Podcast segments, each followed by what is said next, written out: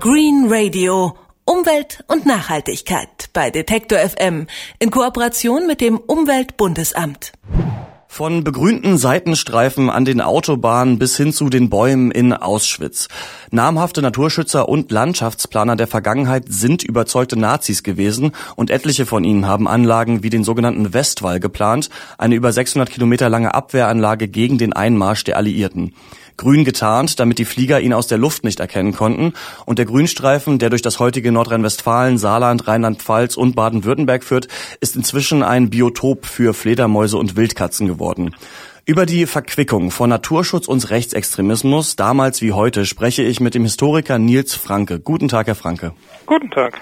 Darf man denn diese Natur schützen, die einst von den Nazis angelegt worden ist, wie zum Beispiel den Westwall? Ja, das ist eine sehr zugespitzt formulierte Frage. Natürlich ähm, ist es keine nationalsozialistische Natur, die da entstanden ist. Ähm, dementsprechend ist die Natur unschuldig und dementsprechend darf man diese Natur natürlich schützen. Mit der Natur hat das ja nichts zu tun, ob nun ein Nationalsozialist oder aber auch ein Rechtsextremist eine Kartoffel oder eine Tomate anbaut, macht die äh, Tomate oder die, die Kartoffel oder von mir aus auch äh, den Garten, den er anlegt, nicht nationalsozialistisch ähm, oder rechtsextremistisch. Da muss man an die Akteure denken und nicht an die Natur. Aber etabliert man damit nicht so ein bisschen ein grün-braunes Ausflugsziel? Das kann natürlich passieren. Es kommt äh, natürlich immer darauf an, wie Sie diese Natur äh, gestalten und vor allen Dingen mit welcher Intention und äh, mhm. ob Sie dann äh, diese Intention, mit der Sie das tun, attraktiv für Rechtsextreme aktuell machen, Nationalsozialisten gibt es ja in der Form kaum noch, das ist natürlich dann äh, eine andere Frage.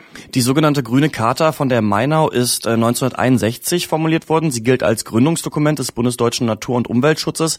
Rund 68 Prozent der daran mitwirkenden Personen sind im NS-Regime organisiert gewesen. Ist der Naturschutz jetzt deswegen per se schlecht? Nein, der Naturschutz ist natürlich überhaupt nicht schlecht. Also das wäre eine sehr zweifelhafte Aussage. Es geht bei der Charta von der Mainau im Grunde genommen um ein Dokument, das 1961 erstellt worden ist. Und wie Sie auch sagten, sehr viele von äh, den Autoren sind im Nationalsozialismus äh, aktiv gewesen, teilweise auch an äh, herausgehobener Stelle. Und mhm. äh, da kann man natürlich in Bezug auf dieses historische Dokument sehr kritische äh, Fragen stellen. Die Hauptfrage ist natürlich, inwieweit noch nationalsozialistische Ideologien in diesem Dokument ähm, zu finden sind, weil im Grunde genommen die Autoren auch zu der damaligen Zeit zwischen 33 und 45 im Nationalsozialismus aktiv waren. Das ist allerdings eine historische Debatte. Ähm, der aktuelle Naturschutz ist natürlich davon äh, völlig äh, unberührt. Es ist nur äh, interessant, sich mit, den verschiedenen Begründungsmustern auseinanderzusetzen. Also wie begründeten damals die nationalsozialistischen Naturschützer ihren Umgang mit der Natur und wie tun wir das heute? Und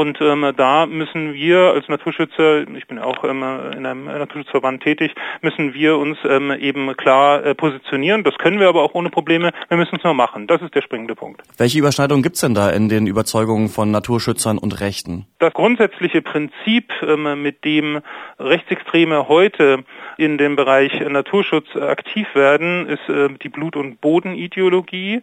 Das heißt also eine Ideologie, die im Grunde genommen ähm, eine urgermanische Natur, die es natürlich in der Form nie gegeben hat, aber diese sich zumindest vorstellen, diese urgermanische Natur wieder zu beleben bzw. sie auch äh, zu schützen. Das heißt, ähm, sie haben äh, eine Vorstellung ähm, von ja einer ursprünglichen äh, Natur, die sie erhalten wollen und ähm, diese Vorstellung von einer ursprünglichen Natur oder vom Schutz der ursprünglichen Natur finden Sie natürlich auch im äh, aktuellen Naturschutz. Aber wie gesagt, der Hintergrund ist eben äh, heute bei normalen demokratisch legitimierten Naturschutzorganisationen wie dem BUND oder dem NABU ein äh, völlig anderer. Ähm, kein NABU-Aktivist ähm, würde mit Blut und Boden argumentieren. Die Rechtsextremen tun das ähm, sehr wohl, aber sie sagen es eben nicht so offen. Also sie sprechen nicht über Blut und Boden, formulieren das sehr viel geschickter und dementsprechend versuchen sie auf die Art und Weise in diesem thematischen Bereich zu punkten. Inwiefern setzen sich denn NABU und BUND mit ihrer Vergangenheit auseinander? Das äh, tun sie sehr wohl äh, sehr aktiv. Also der NABU ist immer für entsprechende äh, Fragen offen. Sie finden das auch auf der Homepage äh, des NABU, insbesondere des Bundesnabu. Das gleiche betrifft auch den BUND, auch andere Vereine. Es ist halt einfach so, ähm, dass man ähm, immer wieder, ähm, so wie andere Organisationen das auch tun, wenn Sie zum Beispiel sich die Banken anschauen heute oder wenn Sie die großen Autoindustrien anschauen, die großen Chemieindustrien, all diese haben oftmals, nicht alle, aber haben oftmals einfach eine Geschichte zwischen 33 und 45, über die man nicht so gerne spricht. Und ähm, ähnlich ist es natürlich auch bei den großen Verbänden. Aber ähm, wenn man sie antippt und zu einem Gespräch ähm, fordert, ähm, dann findet man da auch offene Ohren. Wenn wir jetzt mal ein Klischee bedienen, in der öffentlichen Wahrnehmung sind ja weiterhin viele alte Männer im Naturschutz engagiert. Gibt es denn da noch Nazi-Altlasten? Nein, im Personenbereich wüsste ich jetzt überhaupt niemanden. Ende der äh, 80er Jahre spätestens sind die letzten Protagonisten, die aus dieser Zeit ähm, entweder noch ähm, ihr Wissen direkt schöpften oder aber durch Lehrer geprägt worden sind, sind ähm, eigentlich ähm, nicht mehr aktiv, waren zu alt und haben da keinen großen Einfluss mehr gespielt.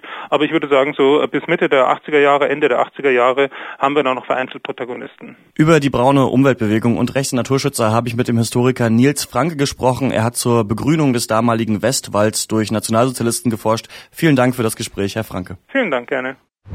Green Radio. Umwelt und Nachhaltigkeit bei Detektor FM in Kooperation mit dem Umweltbundesamt.